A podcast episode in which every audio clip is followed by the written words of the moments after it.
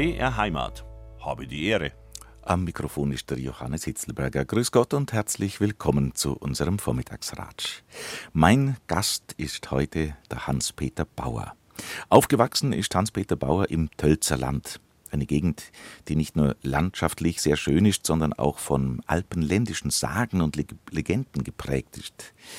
Und diese Urkraft der Mythologie hat bei Hans-Peter Bauer Spuren hinterlassen. Die Kunst des Fabulierens und Erzählens, aber auch das Spielen mit den Varianten und Variationen zwischen Wahrheit und Kunst inspirieren ihn zu Krimis.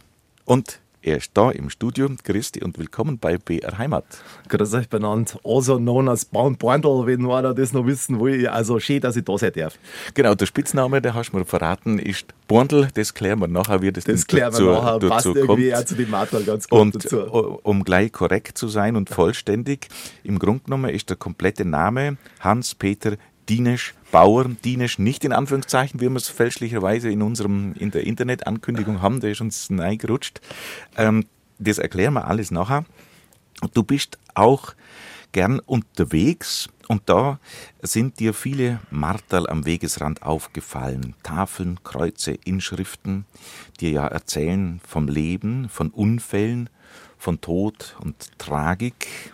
Und du hast die großen und kleinen Geschichten der Marterl gesammelt in deinem Internetblog, der heißt mymarterl.wordpress.com. Jetzt hätte ich sagen, zum Einstieg gib uns doch mal eine kurze Kostprobe, was man in diesem Blog lesen kann.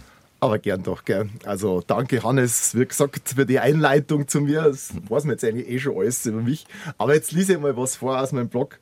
Sitzen alle daheim im Haus. Gerade der Michi ist noch draußen hat es Hansen an einen Eichbaum gelandet und ein Unglück nicht vermeint. Da kommt ein Blitz und Dunnerklapf. Der Michi stürzt mit großer Klag. Da hat ihm die schwarze Mutter das Leben geschenkt. Deswegen ist all hier diese Tafel aufgehängt. Und dann lieferst du aber auch, das sind ja, also du tust nicht nur Sprüche äh, einfach darstellen, sondern äh, sie ergründen und lieferst nur Hintergrundwissen und eine Geschichte dazu. In dem Fall?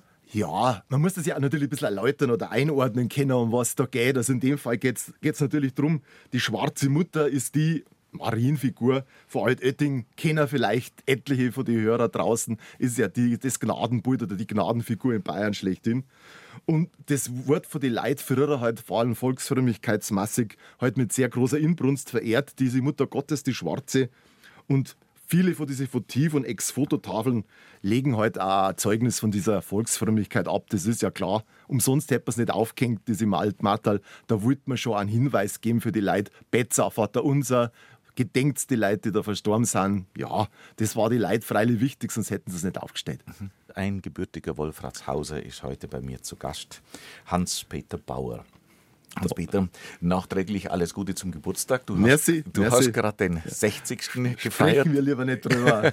ein echter 60er. Ja, ein echter 60er. Also, Jahrgang 1963 in der Flößerstadt Wolfratshausen geboren. Ja, ganz genau, eigentlich gesagt in Weidach. Das war damals noch eine Gemeinde, die es lange schon immer gibt, die eingemeindet wurde, aber das ist bloß gleich im Seck von Wolfratshausen. Also Wolfratshausen passt schon. Mhm. Erzähl ein bisschen was aus deiner Kindheit. Du bist ein, das, wenn ich das so aus dem Nähkästchen plaudern darf, ein Einzelkind wie ich. Servus Einzelkind. Ja. Die Einzelkinder mal wieder unter sich. Ja, interessant ist ja vielleicht, dass dadurch äh, in der Zeit halt noch, wir reden ja da von die Ende der 60er Jahre, Anfang der 70er Jahre, äh, mir viel die, einfach von den Großeltern aufgezogen worden ist in der Zeit. Also, weil die Eltern haben ja gearbeitet. Mein Vater war bei Linde zum Beispiel, meine Mutter hat auch alles Mögliche gemacht. Und mein, meine Großmutter, die hat mich eigentlich alle in die Kirche geschleift, sage ich mal. Die Eltern hat das eigentlich nicht so interessiert. Und da bin ich eigentlich schon früher in Kontakt gekommen, sagen wir mal, mit, mit dem Herrgott am Kreuz, weil ich mich da immer gewundert hat, warum muss die arme Mo da am Kreuz hängen. Und meine Oma hat mir das ein bisschen eingeführt, sage ich mal. Also insofern äh, ist der Anastasia mein Dank geschuldet, dass sie überhaupt später mal was über Martal gemacht hat und auch vielleicht zum Fabulieren und Schreiben angefangen hat, weil die hat eigentlich, sagen wir mal, noch, war noch ganz aus der alten Zeit, Jahrgang 1897 und hat so das alte Bayerisch erkennt, das ich auch nicht mehr kann. Aber ein paar so Brocken sind noch hängen geblieben. Also insofern hat mich die irgendwie sozialisiert, auf Neudeutsch Was ist der Vater für ein Jahrgang? Mein Vater war 1925 geboren, mhm. meine Mutter 1930. Sind leider beide schon gestorben. Mhm, bei mir auch. Der Vater war der 29er, Mama 37er. Mhm. Ganz ähnlich, gell? siehst unsere Biografie mhm. hat doch gewisse Parallelen. Aber auch mhm. schön mit der zusammensitzen, darf ich das auch mal sagen, das Kompliment zurückzugeben.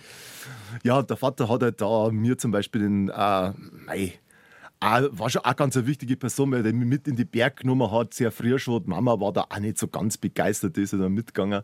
Aber, aber, das hat mich eigentlich auch prägt und mein Vater hat wirklich sehr gern gemacht, meine Mutter natürlich auch. Und da kommt auch die Liebe zu den Bergen und bei den Bergen trifft man natürlich unweigerlich auch auf den Martalkreuz, Gedenkkreuz und alles Mögliche.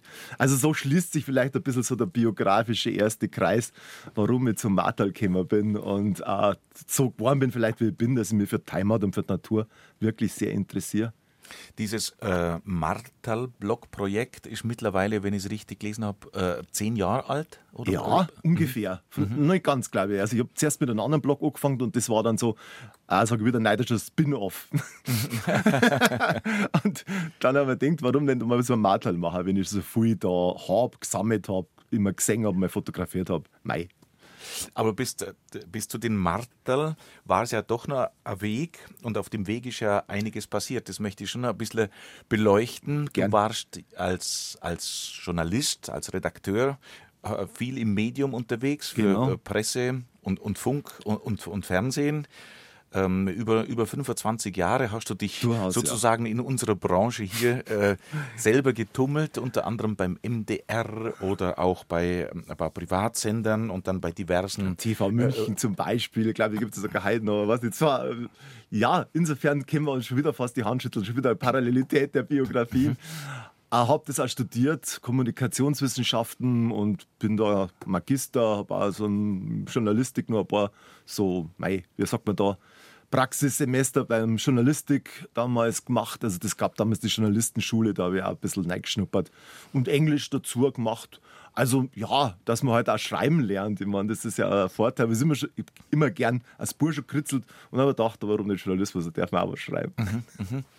äh, das zeigt aber auch natürlich, wäre ja ein, ein Schelm, wer da eigentlich das so vermuten tät, dass sich, äh, sagen wir mal, Brauchtum, Tradition überhaupt nicht beißt mit dem, dass man ähm, moderner Aktivität, nenne ich es jetzt mal, aufgeschlossen ist gegenüber. Ich würde jetzt wieder Laptop und Lederhosen sagen, das kennt man nun wirklich zu Genüge. Ja. Aber du hast vollkommen recht, Hannes, weil das ist ja, äh, mein Gott, man kann ja die, ich sehe die Medien äh, als Mittel auch teilweise zum, zum bösen oder zum guten Zweck, je nachdem, wie man es macht.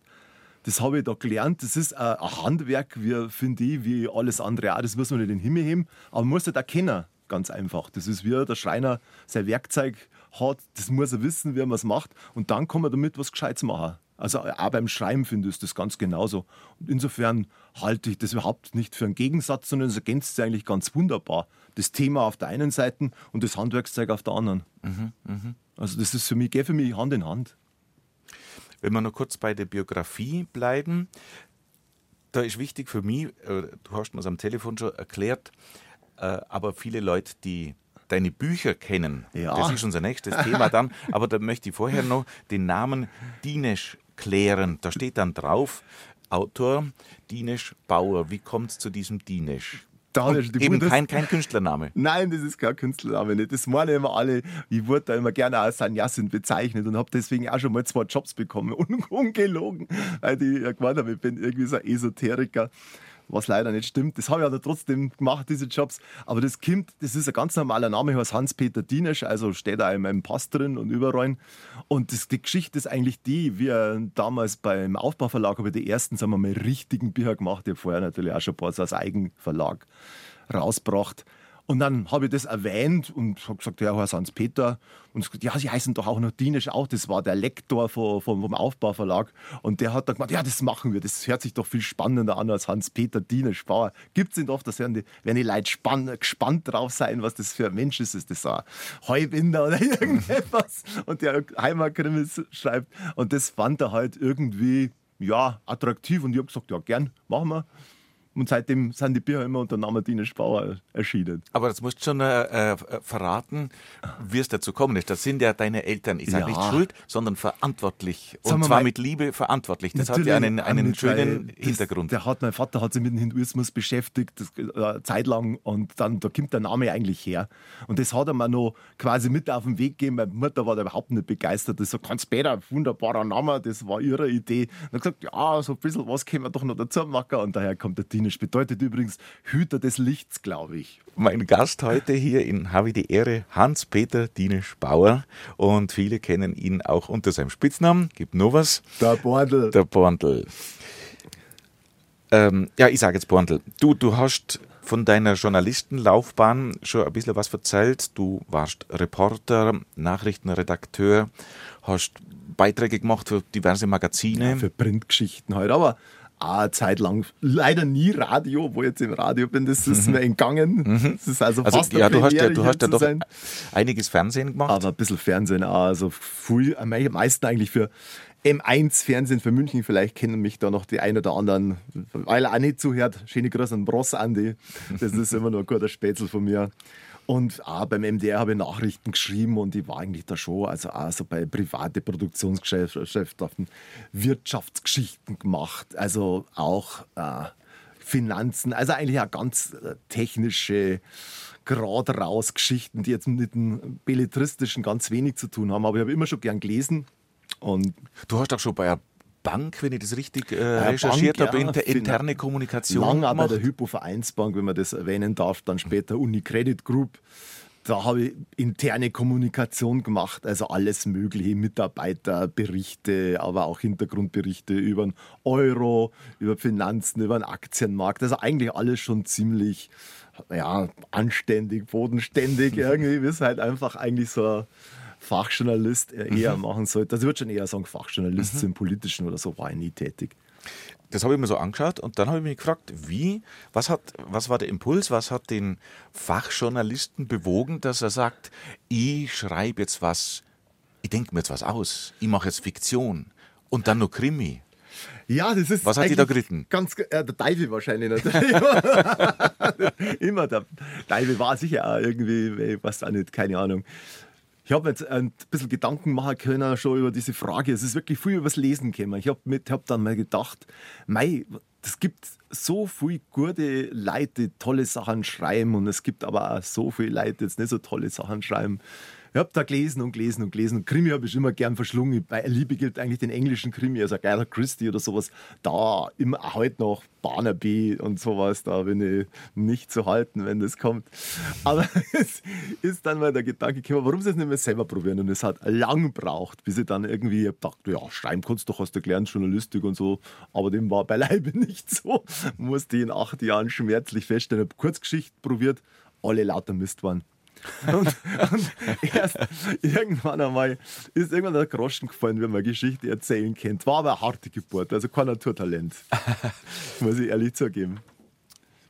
Das heißt, wann ist es losgegangen? Ist das ah, richtig? Ja. 2011, äh, der, der erste Roman Kruzifixus? Das ist ja ein Grauen. Ja. Das war, der hat aber auch schon acht Jahre lang gebraucht, bis der fertig war. Ich habe 2000 rum angefangen mit den ersten Kurzgeschichten, die ersten Ideen. Und das, den gibt es, glaube ich, dreimal, den Roman Kruzifixus. Jetzt habe ich wieder eingestampft und wieder neu angefangen. Aber er ist dann einigermaßen geworden irgendwie. Aber danach, das war schon wichtig als, als Entwicklungsprozess. Du arbeitest natürlich auch nebenbei noch und dann machst andere Dinge. Und es ist sehr aufwendig schreiben. Also sagen wir mal, ähm, Fiktion zu schreiben, sich ein Thema auszudenken, das Gerüst zu bauen. Hm, hm, hm. Muss man mengen. Kostet viel Zeit. Und ich habe das wahnsinnig unterschätzt, das Gebiet, sonst hätte ich nie damit angefangen. Aber dann war ich dabei und dann wärst hungrig und dann denkst, dies muss irgendwie gehen und dann ging es irgendwann einmal. Kann, kann man es vergleichen? Fachjournalist und, und, und Schriftsteller? Nicht wirklich, oder? Nicht wirklich, da gebe ich dir vollkommen recht. Aber es gibt natürlich, wie gesagt, vorher schon erwähnt, schon so ein paar so einen, so einen Kasten, so einen Instrumentenkasten, was brauchen kostet. Also wie du es formulierst. Das, ich, das, das, das, war aber mein Gedanke. Äh, mit, ja. mit, Sprache umgehen ja. und, und, und Sprache mögen und Sprache wertschätzen, das ist immer eine Grundlage, auch für, für jeden Journalisten Definitiv. Natürlich. Das ist beim Journalisten nichts. Es gibt auch viele Journalisten, die dann Bücher schreiben. Das liegt schon auf der Hand, finde ich. Also es käme auch viel vom Journalismus, von den Schriftstellern, die wir dann kennenlernen haben dürfen gibt da zwei Wege dazu, aber einer führt sich ja über das äh, eher journalistische Schreiben. Also du kannst eher, ja, Beispiel spannungsgeladene Bücher oder die eher so auf Handlung basiert sind, da kommen die oft aus dem Journalismus, die Autoren her. Weil das haben sie gelernt, also auch irgendwie das, das, zu strukturieren, eine Geschichte, das lernst du ja als Journalist ganz genauso und das muss beim Krimi auch machen. Also es muss einen Sinn ergeben. Also, also nicht nur beim Krimi natürlich. Bei anderen Geschichten auch noch. Also wenn du jetzt, keine Ahnung, die Lebensbeichte deines Goldhamsters schreibst, vielleicht dann weniger. Man muss das nicht so viel strukturieren. Gibt es auch übrigens ein Netzbuch ohne Schmarrn. Also, Nein, Goldhamster und ich heißt das. Zum Lachen. Ist aber nicht von dir. Nein, Nein aber es gibt ja sehr viel Breites. Man darf ja alles schreiben, wenn man, wenn man keinen anderen verletzt, finde ich damit. Aha. Aber wenn du jetzt gerade Krimi schreibst oder halt auch ein bisschen in Richtung, ja, Thriller natürlich ist ja eher ähnlich, aber halt, was halt viel darauf ankommt, dass die Handlung stimmt. Da macht das strukturierte Schreiben sehr viel Sinn, dass du das aufbaust, dass da weißt, wer am Schluss der Täter ist und so weiter. Das ist schon hilfreich, wenn man das vorher erklärt. Um was ging es bei deinem sozusagen Debütroman Crucifixus? Um Gottes Willen.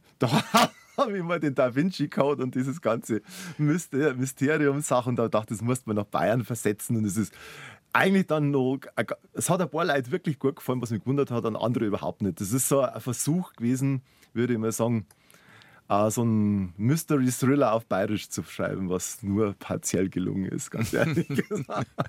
Du bist dann für den nächsten Roman Judas Lohn äh, bist ins Mittelalter gegangen. Ja, war auch mal ein Versuch, der schon besser geglückt, geglückt ist, muss ich sagen. Da habe ich dann irgendeinen so bayerischen Mönch im Jahr 1327 äh, nach Italien geschickt, weil mich auch für Geschichte sehr interessiere und das ja interessant ist für Geschichtsleid ist das deswegen interessant, weil da, wir haben einmal einen bayerischen König gehabt, den Ludwig den Bayern, sogar Kaiser ist der geworden. Und das war so der Höhepunkt der Auseinandersetzung mit dem Papsttum. Spielt auch der Name der Rose in der Zeit. Den kennt man wahrscheinlich noch von Umberto Eco. Und das finde ich eine spannende Epoche. Und da habe ich so einen bayerischen bierseligen Mönch nach Italien geschickt, das ihm nicht so gefallen hat natürlich. Und er hat eine Mission zu erfüllen im, im Sinne seines Herrn, des bayerischen Kaisers. Das ist schon ganz nett geworden. Und dann hast du im gleichen Jahr, wenig später veröffentlicht, also auch 2015, äh, ging es dann da mit dem Bayerischen los. 33 Töne von Blau, Gedichte und Gesänge. Ja, das ist dann schon bayerisch. Da habe ich so, ah, also der ersten Versuch, ich habe immer nebenbei natürlich also im Kleinen so Gestanzel, Gedichte, später halt Liedtexte geschrieben und das war so eine erste Bestandsaufnahme, was ich bis dahin gemacht habe. Läuft viel parallel dann? Ja, schon. Das hat eigentlich miteinander auch was zu tun, weil du musst auch eine Geschichte in einem Songtext, einen Liedtext erzählen. Keine Ahnung, über autobiografisch. Über einen Onkel habe ich mal einen Liedtext geschrieben, mein Großonkel, ein Schmarrn, ein Bruder von meiner Großmutter. Also einfach, da musst du auch Geschichte erzählen. Das ist halt wie im Kleinen halt zusammenpresst dann auf äh, wenige Strophen und, und äh, ein Referat dazu macht auch viel Freude, weil du musst dich ganz, ganz stark konzentrieren auf eine, auf eine Geschichte. Was ist wichtig? Was ist, war in dem Fall auch mein Onkel herausragend? Und da kann auch ganz höchst dann das Grattler leben, die Geschichte. Und ja, da kannst du auch viel lernen aus dem Kleinen raus. Also wenn jemand zum Schreiben anfängt, möchte, kann ich nur raten, im Kleinen anzufangen. Mein Gast ist der Hans-Peter Dienesch-Bauer, der Borndl, Journalist und Krimi-Autor. Er hat uns gerade schon ein bisschen Einblicke gegeben in seine Autorenanfänge. Und dann ist es losgegangen mit einer Krimi-Reihe, die jetzt, wenn ich das so sagen darf, nicht so bekannt ist wie der Kluftinger, aber mm, dir, aber dir eine einen Protagonisten hat, der es in sich hat. Ein, ein Streifenpolizist vom, vom Dorf, der nennt sich George Wammetsberger und du nennst diese Reihe Alpenkrimi und die erste Ausgabe war von 2015 und heißt Toter Winkel. Wer ist der George Schwammetsberger? Wie bist du auf den gekommen? Äh, George Schwammetsberger hat tatsächlich auch zwei, genau zu sein, reale Vorbilder. Ich werde keinen Namen nicht nennen, weil du ganz weißt, klar, ganz Fiktion. Klar, ganz klar. Aber halt äh, Menschen, Inspiration, Inspirationsquellen. Ja. Bayerische Unikate, beides und aus denen habe ich dann das destilliert, diese Figuren, die mir immer noch äh, sehr gut gefällt, auch wenn ich dann später beim allerletzten dann dem einen anderen Namen gegeben habe aus verschiedenen Gründen, aber das ist wurscht. Das ist eigentlich immer die gleiche Figur. Ähm, er ist einfach ein liebenswertes Schlitzohr, der nicht so ganz wie der Kluftinger ist. Der, ist, der ist sehr allgäuerisch, also ein Oberbayer ist halt nicht so ganz allgäuerisch. Dafür ist er noch, zu, noch fauler irgendwie, als der Allgäuer ein geschäftiger ist. Und der eigentlich immer bloß seine Ruhe haben möchte. Also er hat, ist natürlich verheiratet, hat auch eine Tochter und sowas. Das läuft aber ihm alles immer so nebenbei daher. Das Wichtigste sind seine Stammtischspätzeln, mit denen er sich gerne in der Weltgeschichte rumtreibt. Und er spricht auch gern dem Gerstensaft, wir sind ja in der Hopfenstraße irgendwie zu. Aber wenn er mal reinfällt, irgendwie in so eine Geschichte, in so einen Kriminalfall, das passiert eher immer durch Zufall, freilicherweise. Also da sucht nicht danach, er ist ja kein Kriminaler, sondern eben ein ganz normaler Streifenpolizist und auch kein erfolgreicher von seinem Dienstgrad und alles. Aber dann, wenn was passiert in seinem Umfeld, dann wird er neugierig. Das lässt ihm keine Ruhe, weil er mag wird er doch gern, da wird er doch aktiv. Und dann bohrt er sich dann ein mit seinen Spätzeln, ermittelt er, sagen wir mal, informell und mit unorthodoxen Methoden. Also er, ich mag ihn heute noch gern. er, hat aber, er hat ein bisschen einen, einen, Gegenspieler innerhalb der Polizei, den Kommissar. Ja, Preisen heute. Oh, jetzt, Vorsicht, Vorsicht. Vorsicht. Nein, der ist eigentlich auch ganz in Ordnung. Aber das natürlich gibt es gewisse Reibungspunkte, vor allem bezüglich der laxen Dienstauffassung vom Herrn Wammetsberger, der also nicht immer so getreu nach Gesetz und Vorschrift ermittelt, wie man sich fast vorstellen kann, sondern auch einmal ein bisschen Zwang anwendet, wenn es mir notwendig dick wird und halt einfach auch mal zum Bier greift, um jemand gesprächig zu machen. Einen Verdächtigen zum Beispiel. Und das ist ja nicht ganz gestattet. Bei deinen Beschreibungen kennst du äh, einen Polizisten, warst du auf dem Polizeirevier, du musst ja in, die, in, den Beschreibungen und in der Darstellung schon an der Realität bleiben. Wo, woher nimmst du diese, den Hintergrund, dass das stimmig ist? Dass nicht irgendein Polizist, der das liest und sagt, um Gottes Willen. Was, also, was der denkt sich das garantiert, um Gottes Willen, weil, wie gesagt, natürlich ist der Warmetsberger eher eigentlich also ein bisschen eine Comicfigur auch. Ich habe viel natürlich äh, vorher mich in anderen Büchern schlau gemacht und auch geschaut, was, was Dienstanweisungen von der Polizei gewälzt, also was für Systeme die verwenden. Das findet man fast alles im Internet. Ich war da nie in einer Polizeiinspektion, gebe ich zu. Unseren äh, sage ich mal, der in Wolfratshausen ist, mit dem habe ich mal gesprochen, aber der war da auch nicht so offen, muss ich sagen. Der hat mir ein paar Sachen nicht gesagt, ja, das käme eigentlich nach außen hin. Das stimmt sowieso fast nie, was denn die Krimi schreiben, wie die Wahrheit ist. Aber man kann viel aus, den, aus anderen Büchern natürlich ziehen, also sagen wir mal die Grundlagen dafür, wie zum Beispiel also äh, wie es Ermitteln funktioniert, also dass da halt der Staatsanwalt dabei sein, wer muss am Tatort sein, das lässt sich alles natürlich rauskriegen, ohne größere Probleme. Also dass man so die Basics hat, also das Tatort-Team, wie schaut das aus, soweit, das ist kein Geheimnis und nichts. Aber wie die Polizeiarbeit ganz konkret dann im Hintergrund ausschaut, da sind die schon ziemlich zugeknöpft. Also mit Recht natürlich. Mit Recht also, natürlich also von daher wirklich ausschaut. Von daher also, ist, das äh, weiß ich nicht, muss ich. Vielleicht sag gescheiter so in so einem Kriminalfall ja, natürlich. Von ist, daher ist der da kein Spaß nicht eigentlich, aber bei mir ist der Spaß. Von daher ist der Autor, möchte ich fast sagen, vielleicht sogar wirklich auf seine Fantasie angewiesen, weil ja ähm, wer von Gehe aus Geheimdienstkreisen schreibt oder von der Polizei schreibt oder von der einer Soko, das wäre ja lachhaft, wenn, wenn du mittendrin wärst und dann alles preisgeben darfst. Das dürftest du auch gar nicht, da bin ich mir sicher. Man findet es auch gut so, das will man auch vielleicht nicht. Wie gesagt, das sind Spaßkrimis, die gerade viele von den Alpenkrimis geht es ja eigentlich um die Freude zum Lesen und dass das nette Figuren sind. Und die Figuren kannst du natürlich zeichnen, weil du kennst viele Menschen. Also ich zumindest habe sehr viele kennengelernt. Und, und daraus verbindest du das natürlich dann mit dem ernsteren Hintergrund. Deswegen habe ich auch den Preisen den ernsteren Hintergrund zugewiesen.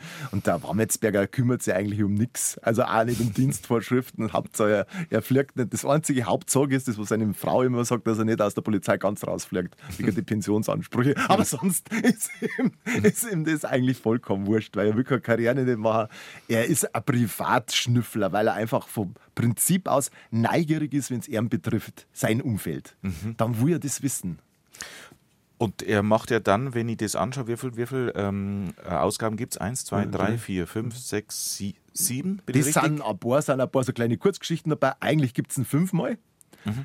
Äh, ja, ja, fünfmal. Mhm. Und es sind noch zwei so kleine Kurzgeschichten, die dann noch nachgehen, oder drei sogar, bin ich mir noch ganz sicher, wo ich in so ein, zum Beispiel mal nach Mallorca geschickt habe, wo er zufällig. Also, Schorsch macht Urlaub. Zum Beispiel, ja, da liegt er dann einmal in Mallorca am Strand widerwillig, weil er eigentlich. Ein Bayer am Ballermann. So schaut's aus. Und da kommt dann natürlich ein Zufall in so einen, so einen Raubnei irgendwie, der sich da eignet vor seine Augen. Und dann ermittelt er natürlich auch. Dann eine ganz strange, eine ganz strange Geschichte. Selber lesen. Okay, okay. Dann habe ich die Ehre, unserem Vormittagsratsch auf BR Heimat. Heute mit dem Journalisten und Autor Hans-Peter Dienisch-Bauer, genannt Borndl. Borndl.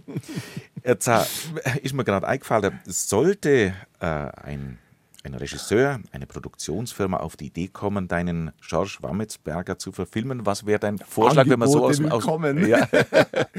Was wäre dein Vorschlag? Wer könnte einen, das, das spielen? Einen, einen, einen, der mir als Schauspieler sehr gut gefällt und vor allem auch die richtige Statur und Figur hätte. Das ist der Andreas Giebel, glaube ich. Nicht Aha, Giebel, sondern Giebel, ja, ist das richtig, Aha. der mir auch persönlich irgendwie mich als, als Mensch überzeugt. Also Aha. was ich über ihn gelesen habe und man, ich kenne ihn natürlich nicht, aber das war, das war jemand, der könnte, glaube ich, auch den Wammetsberger lieben. Also, Aha. wenn er zuhört, Andreas, Metti, schicke da was zu. Deine äh, weiteren Produkte sind dann noch na, nach dem, nach dem äh, George Wammetsberger aus der Corona-Zeit stammt. Na, da ging es gerade los. Na, das war so entstanden ist ja noch vor der Corona-Zeit Herrgottswasser. Genau. Ein Alpenkrimi und dann noch äh, Bayerische Hinterhand heißt das nächste. Und dann jetzt gerade das jüngste, Schattengeschichten, na, Schattenschichten und Geschichten und Gestanzel, das äh, jetzt erst Dies ist wieder etwas, sagen wir mal, sowas wird es wohl zwischendurch das 33, das sind wieder Liedtexte und, und, so. und Geschichten mhm, und Gedichte. Aber ich das immer gesagt, immer parallel dazu auch gemacht habe. Also mhm. der Feunauer, oh, du weißt, also das sind zwei Geschichten, das vorher erwähnt, die kleine Form, das andere sind die, ist die große Form Krimi und das andere sind einfach, sagen wir mal, so ja, aper süß, sagt der Franzose, gleich, was man so wahrnimmt und eine kleine Geschichte drüber schreibt.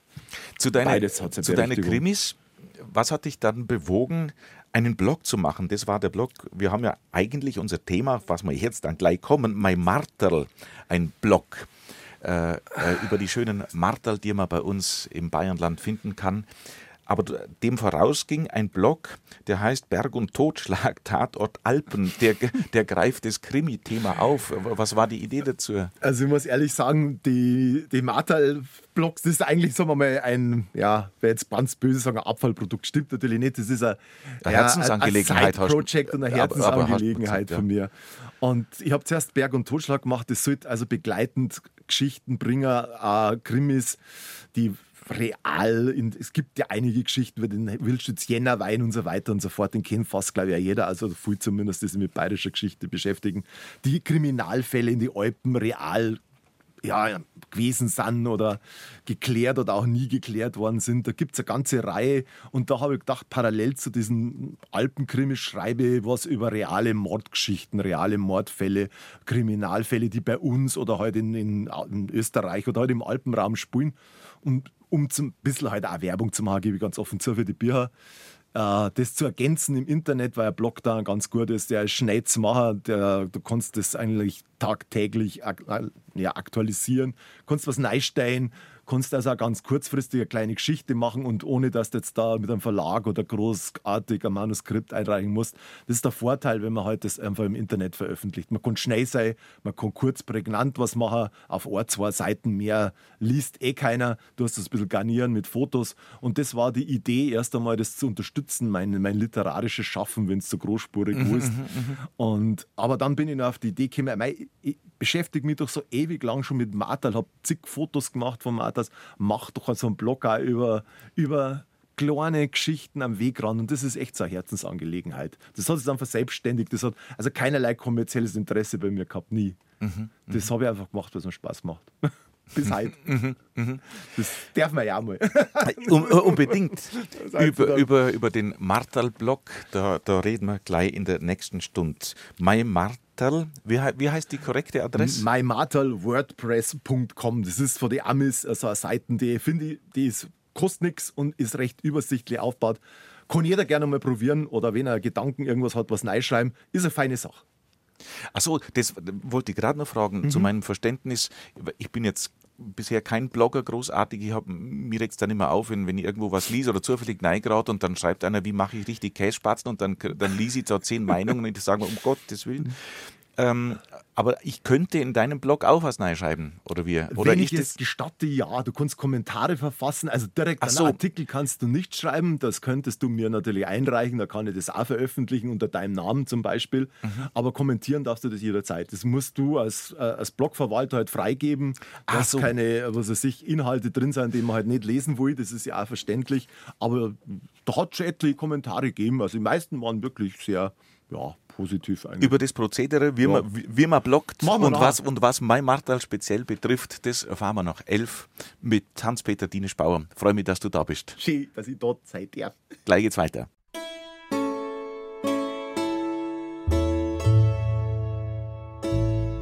BR Heimat. Habe die Ehre. Am Mikrofon ist der Johannes Hitzelberger. Grüß Gott und herzlich willkommen zur zweiten Runde von unserem Vormittagsratsch. Mein Gast heute Hans-Peter Dienisch-Bauer, genannt Borndl. Ich habe es letzte Stunde schon erwähnt. Hans-Peter Borndl, du bist aufgewachsen im Tölzer Land, landschaftlich wunderbares Gebiet, aber auch geprägt von Sagen und Legenden. Und diese mythologische Kraft, die hat bei dir Spuren hinterlassen, darf man sagen. Die Kunst des Fabulierens und Erzählens hast du gelernt als Journalist, als gelernter Journalist und lange auch äh, praktizierender Journalist auf diversen Gebieten, Funk und Presse. Aber das hat dich auch inspiriert zum Spielen mit Varianten, Variationen zwischen Wahrheit und Kunst und daraus sind viele, viele Krimis entstanden. Du hast uns erzählt, zu diesen Krimis gibt es auch einen Internetblog, Berg und Totschlag heißt der, Tatort Alpenverbrechen weiß-blau. Das ist diese Sache. Aber das zuerst einmal nochmal. Grüß dich und herzlich willkommen. Servus beieinander. Grüß dich, Hannes, und Servus draust. Ein Funk, oder wo sagt man denn? Im Funk und Fernsehen? Einfach bei dir Heimat. Liebe Leute, da, ja genau, dir zuhören. Äh, Hans-Peter, du bist ja eben auch gern unterwegs, du hast das vorhin schon angedeutet. Das ist ein bisschen grundgelegt durch deine Oma. So ist es. Wo du Kirche kennengelernt hast, Spiritualität kennengelernt hast. Die Miss kennengelernt hast, weil da waren wir eigentlich jedes, jedes Mal, jede Woche mit der Oma, hat es nichts gegeben, haben wir einen festen Platz gehabt in der Kirche in Nantwein. Also da sind meine Verbindungen zum Glauben vielleicht schon ein bisschen entstanden in der Zeit. Und dann eben bist du unterwegs in deiner näheren Umgebung, so ist es losgegangen. Und dann fallen dir die Marterl am Wegesrand auf, Tafeln, Kreuze, Inschriften, dir erzählen vom Leben, von Unfällen, von Tragik, von Tod. Und du hast diese großen und kleinen Geschichten gesammelt und sammelst sie weiterhin. Und auch da gibt es einen Internetblog, mymarterlwordpress.com. Exakt über dies, das Blogwesen müssen wir noch ein bisschen reden, aber es gibt uns doch mal eine Kostprobe, was man in diesem Blog findet. Ich möchte jetzt mal ah, sogar drei geben. Das heißt ganz kurz, also eins, das ist aus der Nähe von Bad Deitzow gefunden und das ich, fand ich sehr herzig. Verunglückt ist auf solche Art der Holzersepp hier ohne Bart. Ein Storschlag bracht ihn um sein Leben. Jetzt tut's kein Holzersepp mehr geben. Kurz und prägnant. Kurz und prägnant, noch prägnanter. Die, der ist allerdings nicht von uns, sondern aus Tirol. Hier schweigt Johanna Vogelsang, sie zwitscherte ein Leben lang. das ist das noch prägnanter. Und ganz kurz in Icking, hier gingst du von uns, Schorsch, Pfirti. Also so, so, so prägnant können wir nicht bleiben, sonst bringen, bringen wir die Stunden nicht voll. Es gibt auch längere, aber ich wollte mal ein paar Beispiele geben, die, ja, also das für mich, was mich immer wieder überrascht hat, vor allem in den Eltern, bei den Eltern Martel heute ist das nicht mehr so, aber so die bis, sagen wir mal, Mitte des vorigen Jahrhunderts entstanden sind, hauptsächlich aber Ende des 19. Jahrhunderts, Anfang des 20. Jahrhunderts, ist die Art, oder noch früher auch Mitte des 19. Jahrhunderts schon, ist das, wie man ganz anders mit dem Tod mhm. umgegangen ist, wie die Leute ein ganz anderes Verständnis auch gehabt haben, wahrscheinlich, weil der Tod viel präsenter als heute war. Weil ich jetzt gerade so geschmunzelt habe oder weil wir beide dann, ja, so, muss man sagen, amüsiert haben, aber wir wissen beide, das ist natürlich kein Klamauk, was Nein, da steht. Das ist kein Klamauk. Ganz wichtig. Mhm. Die, das wichtig ist, dass die Menschen das eine gewisse Schicksalsergebenheit gehabt haben, die wir vielleicht halt gar nicht mehr so kennen. Weil die Medizin war nicht so weit. Also wenn es jetzt irgendwo, viele sind zum Beispiel bei Arbeitsunfällen ums Leben kommen in den Bergen, also nicht in der Freizeitgestaltung wie heute, sondern ganz typisch ist, es sind Holzknechte, die umkommen, sind Bauern beim Aufladen von, von, von Holz oder auch von Hai oder irgendwas oder Fuhrleute sind viel gestorben. Oder im Holz, ja. Ja, und das ist das weißt oder auch auf dem Botengang am, am Markt abgestürzt. Das sind auch sehr viele sind tragische Geschichten natürlich auch passiert. Immer schon, Berg waren gefährlich und das ist bis heute nichts anderes. Aber damals hast du irgendwie das halt, hast, die haben die Leute fast alle nur an Gott glaubt oder in der Art und Weise, die einfachen Leute irgendwie zumindest gehofft, dass noch was kommt danach, ein Leben nach dem Tod. Und deswegen hat man versucht, dem Ganzen eine gewisse heitere Seite abzugewinnen. Also das Sterben gehört halt einmal dazu zum Leben und hm, müsste man das Beste draus machen. Das finde ich manchmal wirklich bewundernswert, wie die Leute das damals angegangen sind. Fällt mir gerade ein, äh, in, in meinem Gai in Füssen ja. gibt es ja, ich glaube, den, ich weiß nicht, ob es der älteste Totentanz ist, aber in der, in der St. Anna-Kirche vom, vom, vom Kloster St. Mang, mhm. jedenfalls einen Totentanz, Toten, viele, viele äh, bildliche Darstellungen, dass der Tod, das Gerippe jeden abholt ähm, ob Kaiser oder, äh, jetzt weiß ich den, das Motto nicht mehr ganz, ganz, aber getanzt muss sein, sagt der Tod und nimmt die Kaiserin mit und das kleine Kind und den Papst und den Bauer. Und ein bisschen sowas kommt in den Martersprüchen vielleicht auch raus. Ja, und es ist manchmal halt auch sehr lakonisch. Also das ist auch irgendwo, dass man vielleicht äh, kann man natürlich immer wissen, wie die Leute gegangen ist, aber die haben es einfach auch hingenommen, das Sterben als solches, als, als unab Natürlich wissen wir alle, dass es unabwendlich ist, auch wenn es ein ernstes Thema ist. Keiner kommt ja lebend raus, gibt es ja den schönen Spruch. Und das stimmt natürlich, aber. Ich habe von Friedel Fedler mal den Spruch gehört: Das Sterben kann doch nicht so schlimm sein, sonst steht es ja nicht jeder. ja, sehr, sehr cool. Voll mal. Oder wie einer geschrieben hat: Ja, der Weg nach Hause, er war nicht weit, noch näher war es in die Ewigkeit. Es sind halt, die haben halt im Alltag irgendwie versucht, damit zurechtzukommen. Es, die Familien waren natürlich aggressor als heute. Es hat äh, viele Kinder gegeben. Es war äh, ein Harzleben. Die haben auch keine, keine soziale Absicherung gekannt. Noch Ende vom 19. Jahrhundert. Der Bauer, wenn ihm was passiert ist, war das natürlich furchtbar für die ganze Familie. Und deswegen hat man trotzdem dann, ja, keine Ahnung, was ich dran eben so ja, überraschend fand, weil ich das gelesen habe oder auch nachrecherchiert habe bei manchen Geschichten, dass man den Tod akzeptiert hat, viel mehr als heutzutage, ohne groß, großes Federlesens, weißt, oder, um, oder noch große Worte zu machen drum. Dann ist es halt weitergegangen, weitergearbeitet und man hat deswegen genauso trauert, nicht, dass man mal, oder dass das irgendwie leicht auf die leichte Schulter genommen überhaupt nicht. Aber man hat es einfach angenommen, was passiert ist. Und das darf ich mir heute die Gelassenheit auch oft wünschen. Mhm. Oder das Verdrängen hat es nicht so gegeben. Heute wird der Tod leicht irgendwie weg damit. Der passiert hinter verschlossenen Türen. Und damals ist er halt in der Stumm gestorben oder draußen bei der Arbeit gestorben. Und da hat man den aufgebahrt und er war noch präsent, der Tod. Also es ist schon interessant, dass sich da so viel geändert hat in mhm. den letzten 100 Jahren. Hans-Peter, Bondel, wie man sagt. Passt, beides recht. Wir beides sind, recht, das kommt. Wir haben jetzt gerade ein paar Kostproben schon gekriegt, ein paar Beispiele von deiner Martal-Spruchsammlung.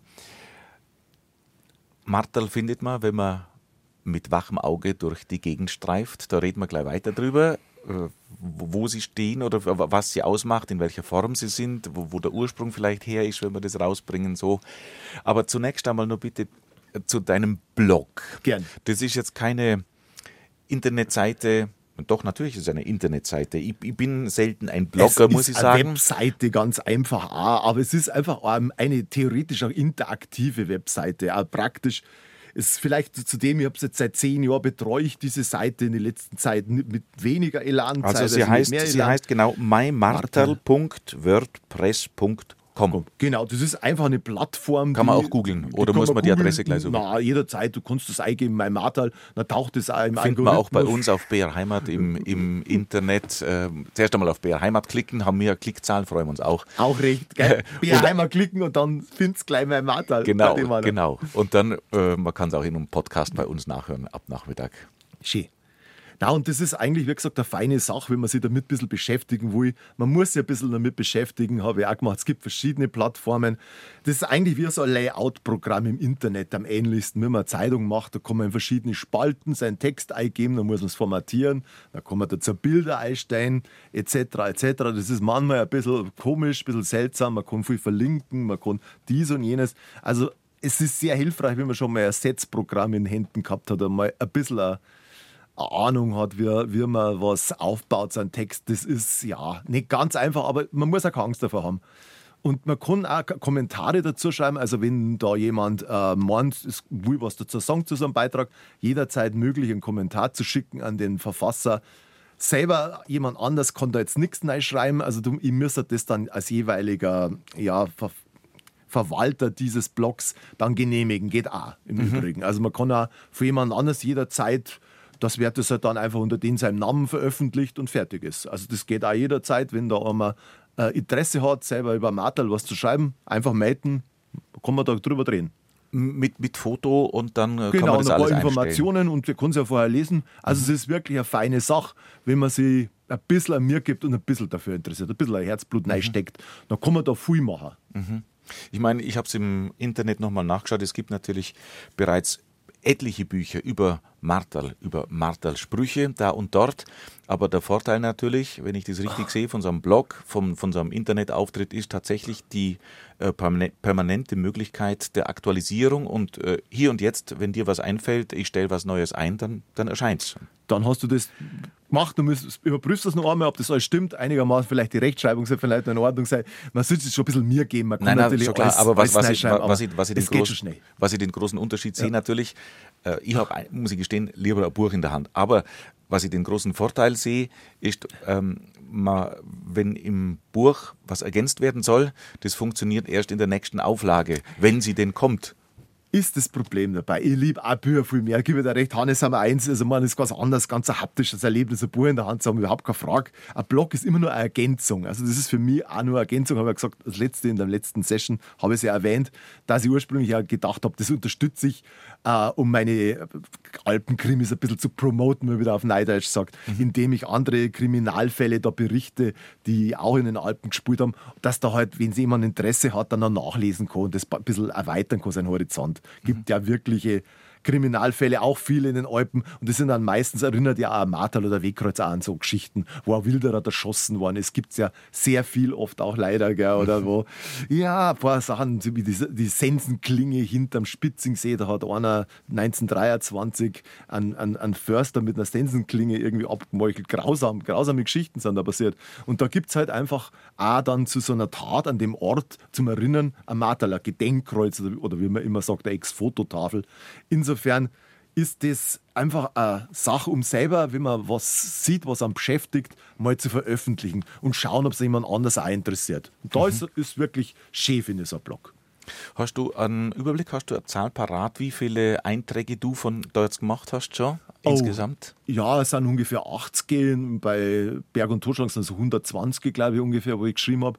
Und es ist interessant, vielleicht noch so eine Zahl in den letzten 20 Jahren, äh, 20 sind es 10 Jahre, waren 20.000 Leute ungefähr drauf. Auf der Maimata-Seite Leute sogar aus Nicaragua. Das kannst du dann alles, da gibt es so Statistik-Tablets, kannst dann schauen, was er verlinkt hat, wo er herkommt. Das war ja im Land, also an der, an der Kennziffer halt. Ja, aus Russland, aus China. Nein, aus China ganz wenig, weil da der kommst nicht. Nein, die gehen dann alle lustigerweise über Hongkong. Nein, da sind auch ein paar hundert Hongkong, die sicher aus China dann kommen. die Aufrufe, weiß nicht, was die da wollen. Wahrscheinlich ein Foto senken. Ja, ja. mich nicht. Wie gesagt, gesagt, du hast es ja auch mit Fotos bestückt. Und du hast es thematisch gegliedert. Allgemein Brauchtum, Gedanken, Historie. Genau. genau. Woher genau. resultiert diese Gliederung? Ja, dass man es ein bisschen besser halt auch nach eigenem Interesse für den, äh, der das anschaut, sortieren kann. Also Brauchtum sind einfach so Geschichten, die eher, ja, nicht unbedingt direkt vielleicht nur mit Martha zum tun haben, sondern nur am Rand damit. Geschichte, klar, wo ein geschichtliches Ereignis war, wo ich eher drauf eingehen wo in Kultur. Also ich habe das einfach versucht, ein bisschen zu gliedern, dass man da halt leichter einfach das findet, wie man sich am, am liebsten äh, singen möchte, was für Interesse jeder hat, auch anders wenn er da reingeht. Der eine möchte vielleicht einfach bloß einen netten Spruch lesen, weiß, der andere möchte sich vielleicht auch ein bisschen äh, mit Randthemen beschäftigen, wo auch Martal nicht das Zentrale ist. Zum Beispiel habe ich mal was über die Wieskirche gemacht wo es auch außenrum zum Beispiel so Vertieftaffeln gibt, also von Wallfahrten hin, kehrt ja auch mit dazu. Also so Themen, die nicht direkt am Martel reflektieren, sondern halt so Themen außenrum. Also gerade bei Wallfahrten hat man ja sehr oft natürlich eine Tafel mitgebracht, hingehängt. Das kennst du sicher auch, Hannes, mhm. aus vielen Kirchen. Mhm. Das ist für mich im Endeffekt auch sowas ist, weil der Unterschied zwischen Martel und Gedenktafel ist bloß ein ganz kleiner eigentlich. Mhm. Da können wir bei der ähm, nächsten Runde ja, noch ein bisschen einsteigen. Martel, Herkunft und mhm. Wortbedeutung und äh, äh Bildstock. Ja, es gibt ja, was in diese Erinnerungskultur neikehrt, verschiedene Kategorien von Bildstöcken.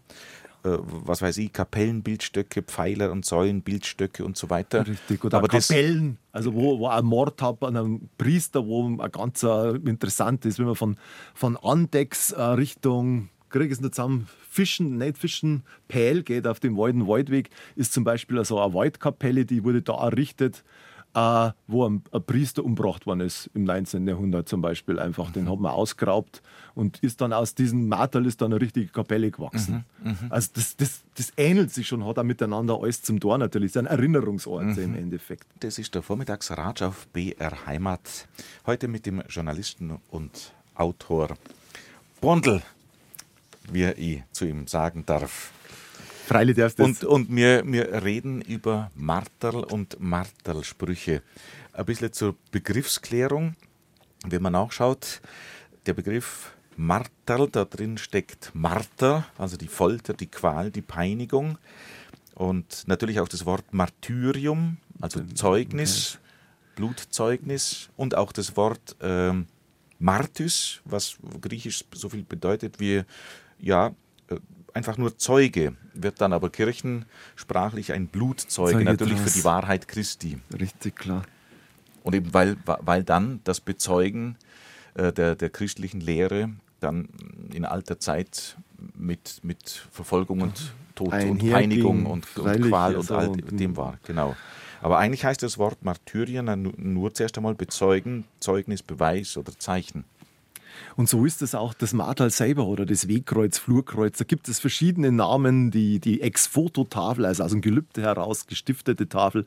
Aber bleiben wir mal beim Martal. Auch das soll ja erinnern, also ist auch Zeugnis abgeben davon, von dem Ende von einem geliebten Menschen, der an diesem Ort oder unter meist tragischen und auch ja, qualvollen Umständen gestorben ist. wenn ein Baum auf einen draufgefallen ist, was oft genug zum Beispiel der Fall ist, das wird dann in einer Tafel ja hingemalt, also das Unglück oder es ist jemand unter die Räder im wahrsten Sinne des Wortes gekommen. Damals gab es das noch wirklich, nicht bloß ein Sprichwort. Ein Fuhrmann habe ich auch zum Beispiel mal beeindruckend das Smarter gesehen, den einfach der, sein eigener Wagen überfahren hat. Ja.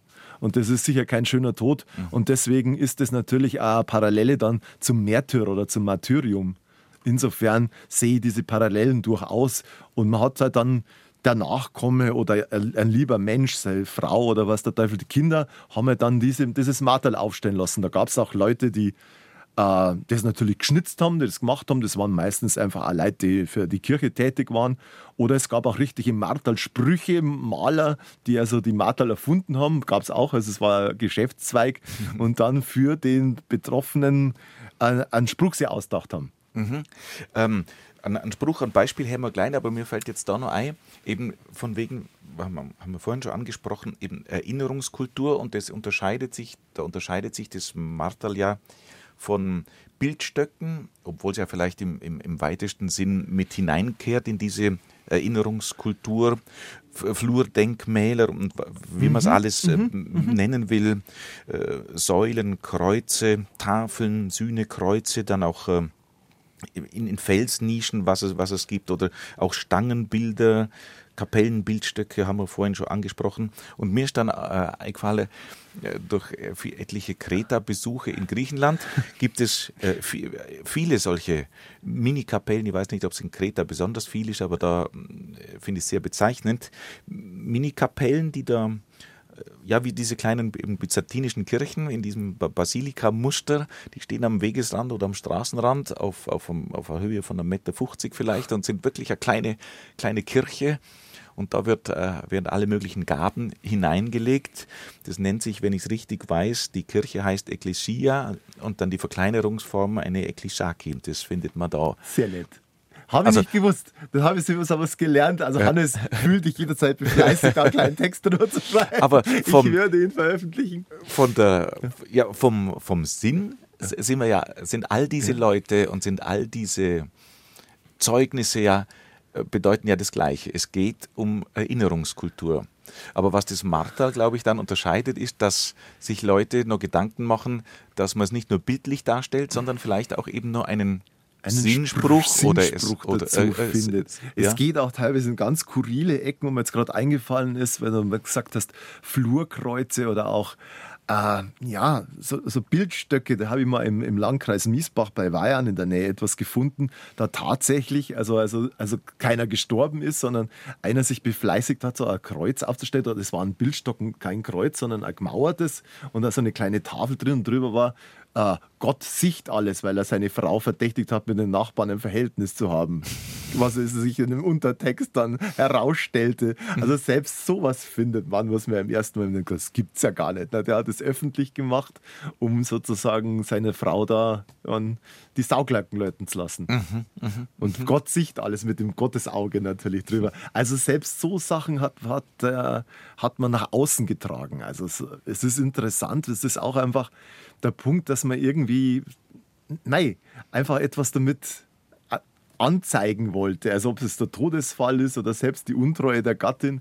Und das ist auch etwas Interessantes, dass dieses Martel in der Form, also mit einem Spruch, da ist, da ist auch ein Spruch dabei gewesen, ich weiß jetzt nicht mehr genau, eigentlich so ein alpenländisches Phänomen ist. Ein katholisches natürlich, also ich wüsste es im evangelischen Bereich nicht, mhm. dass das gibt. Wäre mir jetzt auch nichts bekannt, ja. Ist es e, oder eher ganz selten, vielleicht natürlich im privaten Bereich, dass da jemand einmal Gedenkkreuz aufgestellt hat, gibt es sicher auch. Aber es ist schon so ein Phänomen, dass es in Griechenland auch so etwas gibt, das wo man vielleicht an mhm. jemanden erinnert, der da einen Unfall gehabt hat oder sowas, gibt es ja heute auch noch. Wobei, also. wenn ich das recht weiß, das ist bei uns vor allem aus, aus, der, aus, dem, aus der Zeit des Barock entstanden. Richtig, ja. Und dann ja. interessant interessanterweise in der Aufklärung auch schon gleich teilweise wieder verboten gewesen. Da mochte man das nicht so, weil man dann halt gesagt hat, ja gut, außerdem ist das auch so ein Ausdruck von einer, da wollte man das ja alles kanalisieren, also der Staat ist halt alles und was weiß ich. Und man sollte halt dann auch seine eigene Frömmigkeit dann da ausüben, wo es kehrt, also in der Kirche und nicht also private Geschichten da treiben wie in Martal, das ist alles so ein, ja, auch nie so hundertprozentig von der Kirche, also jetzt großartig überaus gern gesehen. Das sind ja private Andachtsgeschichten, also wo mhm. jetzt mit der öffentlichen Kirche an sich nichts zum Tor haben. Mhm. Mhm. Weil es ist auch nicht eingesegnet oder so, so ein Marter, da steht das einer hin und es erinnert, was weiß ich, da dann an Peter Noderer, wo mir gerade eingefallen ist, der 1986 beim äh, Holzfällen in der Nähe von Deitz ums Leben gekommen ist. Und das ist eine private Geschichte. Da will man an diesen ehemaligen Menschen erinnern und da hat man natürlich einen Spruch dazu oder ein Bild von dem jemanden, also entweder einfach ein Konterfei oder früher was gemalt, oft was passiert ist. Also das ist so ein Mittelding, finde ich. Also es ist natürlich was Religiöses, was Spirituelles, weil es natürlich auch ein Hinweis sei soll, okay, man denkt jetzt an den Verstorbenen an dieser Stelle, gedenke an ihm. Also viel scheinbar neu oder früher Peter Vater unser für uns. Also schon was Frömmiges, aber auch was Individuelles, finde ich. Mhm, mh. Also es ist beides eigentlich. Wahrscheinlich kommt es daher, dass diese Volksfrömmigkeit äh, teilweise dann belächelt wurde und auch von der Kirche teilweise gar nicht so gern gesehen, dass man das gar nicht so gern gesehen hat. Sehe genauso. Das ist so, so, so eine halbschariges Geschichte, wenn ich mal das mhm. schöne bayerische Wort hernehmen darf. Mhm. Klar hat die Kirche auch nichts dagegen gehabt. Natürlich nicht. Also, weil es natürlich ein Ausdruck auch war. Die sind natürlich auch dann, haben da ein Messgestift etc. Natürlich auch ganz offiziell in der Kirche für den Verstorbenen. Aber es ist nicht so hundertprozentig im Kanon drin, würde mhm. ich meinen. Also, so von daher kann man natürlich, wenn man deinen Blog da liest und also ein bisschen durchstöbert, äh, kann man natürlich unterhalten werden, aber auch überrascht werden und angenehm überrascht werden, wie, wie tiefgründig und wie also wie jetzt alles so zusammengeht. Da ist es tiefgründig und dann ist es da heiter und da wieder mit Augenzwinkern. Ich habe noch was Schönes gefunden, der mir persönlich sehr gut gefällt, den, den Marterspruch, der eher ein bisschen tiefgründig oder nachdenklich ist. Den würde ich gerne noch vorlesen, ja, wenn ich darf. Smartal, nicht weit von meinem Heisel, ein Stückerl bergauf. Da steht ein altes Martal, eine Inschrift ist drauf. Man kann es nimmer lesen, die Schrift ist zerwittert, verloren, vergessen, denkt mancher verbittert. Und doch kann ich richtig was ablesen draus. Der Mensch nimmt sie wichtig, doch Zeit löscht alles aus. Lass mal so stehen. Lass mal so stehen. Habe die Ehre auf BR Heimat heute mit dem Journalisten und Autor Hans-Peter Dienisch-Bauer. Hans-Peter, wir tauchen ein in deinen Blog My Martel und äh, eine Geschichte, die ich da sehr na, anrührend, sehr nachdenklich finde, die heißt, findet man da an 1912, als die Titanic unterging und Josef Leis starb. Vielleicht magst du selber mal die Kostprobe geben, was, was in diesem Artikel drin ja, steckt. Nehmen wir uns mal einen als Beispiel raus, also mhm. für viele, die vielleicht den einen oder anderen interessieren. Was ich daran so interessant finde, vielleicht noch kurz vorausgeschickt, ist eben diese Parallelen der, der Zeitgeschehen, des, des großen, der großen Tragödie des Untergangs der Titanic im April 1912 und nicht einmal einen Monat später irgendwie die ganz kleine persönliche Tragödie von Josef Leis, einen Holzknecht aus Unterenzenau. Unterenzenau liegt zwischen Bad Tölz und Bad Heilbrunn. Und dazu, er ist bei der Holzarbeit, bei, beim Schneiden der Rottanne, so hat man die früher euphemistisch die Fichte genannt, ums Leben kommen. Also er war bloß ein Knecht und hat halt für seinen Bauern da gearbeitet. Am zwar am Enzenauer Kopf, das ist auch so ein sehr unscheinbarer Waldberg. Also dieser Widerspruch zwischen der ganz großen tragischen Geschichte, ein Riesenschiff geht unter mit Tausende von Leid und quasi ein paar Wochen später stirbt ein einfacher Holzknecht in einem unscheinbaren Waldstück. Das hat mich irgendwie fasziniert und möchte dazu noch ein bisschen was lesen. Mhm. Die Holzarbeit war ein hundsgefährlicher Job, zumal an den steilen, schlammigen Hängen eben jenes Enzenauer Kopfes. Das ist heute nicht anders wie vor 100 Jahren. Man schrieb den Mai anno 1912. Es war ein Samstag, ein Festtag. In Brandenburg wurde zum Beispiel an diesem Tag die Wendelsteinbahn feierlich eröffnet und im Königreich Italien das allgemeine Wahlrecht eingeführt. In England erhitzte die Schuldfrage am Untergang der Titanic noch immer die Gemüter. Fernab dieses großen Weltgeschehens, knapp 50 Höhenmeter unterhalb des Gipfels, geschieht an diesem Frühlingstag ein Unglück. Beim Fällen einer Fichte dreht sich der Stamm so unglücklich, dass sie einen der Holzknechte so schwer verletzt, dass er kurz darauf stirbt.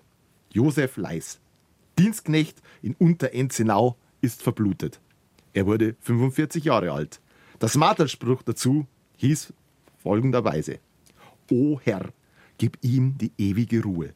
Vater unser, Ave Maria. So steht es bis heute auf diesem Martal, das die Stelle markiert, an der ein unbekannter Knecht bei der Holzarbeit sein Leben ließ. Gedenken wir doch seiner vielleicht einmal. Der Journalist und Krimi-Autor Hans-Peter Bauer ist auch gern unterwegs und da sind ihm viele Marterl am Wegesrand aufgefallen und darüber hat einen Blog gemacht, mymarterl.com. Schmarrn, mymarterl wordpress.com, so heißt es. So ist es. Tafeln, Kreuze, Inschriften, diese Marterl, die erzählen vom Leben, von Unfällen, von Tod und Tragik. Ja, ich habe da vielleicht noch eines, was wirklich irgendwie auch von Tragik erzählt. Das ist im Bayerischen Wald, habe ich das gefunden, bei Spiegelau. Gibt es natürlich auch nicht bloß in die Alpen. So haben wir vorher darüber gesprochen, das ist ja im ganzen, ich sage mal, im bayerischen Kulturkreis zu finden, wo zumindest der Katholizismus stark war. Oder auch natürlich im Allgäu, bei dir gibt es das sicher auch, bist sicher an dem einen oder anderen mhm. vorbeigewandert. Und das heißt folgendermaßen: Unter dieser Eiche lag, erfroren durch Kält und Wind, vor Jahren um die Weihnachtszeit ein armes Waisenkind. Der du im warmen Kittel gehst, hilf andern in der Not. Dann frieret sich kein Waisenkind in dünnem Röcklein tot. Fand ich auch sehr berührend. Nachdenklich machend und ja, das tut dein Blog. Aber er macht auch ein bisschen wach und bewusst und gibt einen Impuls durch die Heimat oder auch wo man ist, mit offenen Augen, mit offenen Augen zu gehen, in den Wald oder da an irgendeiner eben der, äh, die Erinnerungskultur zu bemerken. Ob das ein Bildstock ist oder ein Martel oder was auch immer, ein Wegkreuz und so. Oder wie es früher die, die alten römischen Kaiser gesagt haben, bedenke, dass du Mensch bist mhm. und kein Gott. Also auch die Barmherzigkeit mhm. oder die Demut, die mir heutzutage oft bei vielen Leuten ein bisschen fällt, gebe ich zu, die bloß immer Hektik, Hektik, Hektik, da muss ich hin, das möchte ich noch machen. Es gibt andere Dinge auch im Leben. Deswegen habe ich noch was Lustiges vielleicht. Ich sage für, sag für Geld Gott zuerst einmal. Ähm, ja, haben wir auch noch nicht gesagt, gell? Hans, Hans-Peter, dass du da warst für unseren Vormittagsratsch.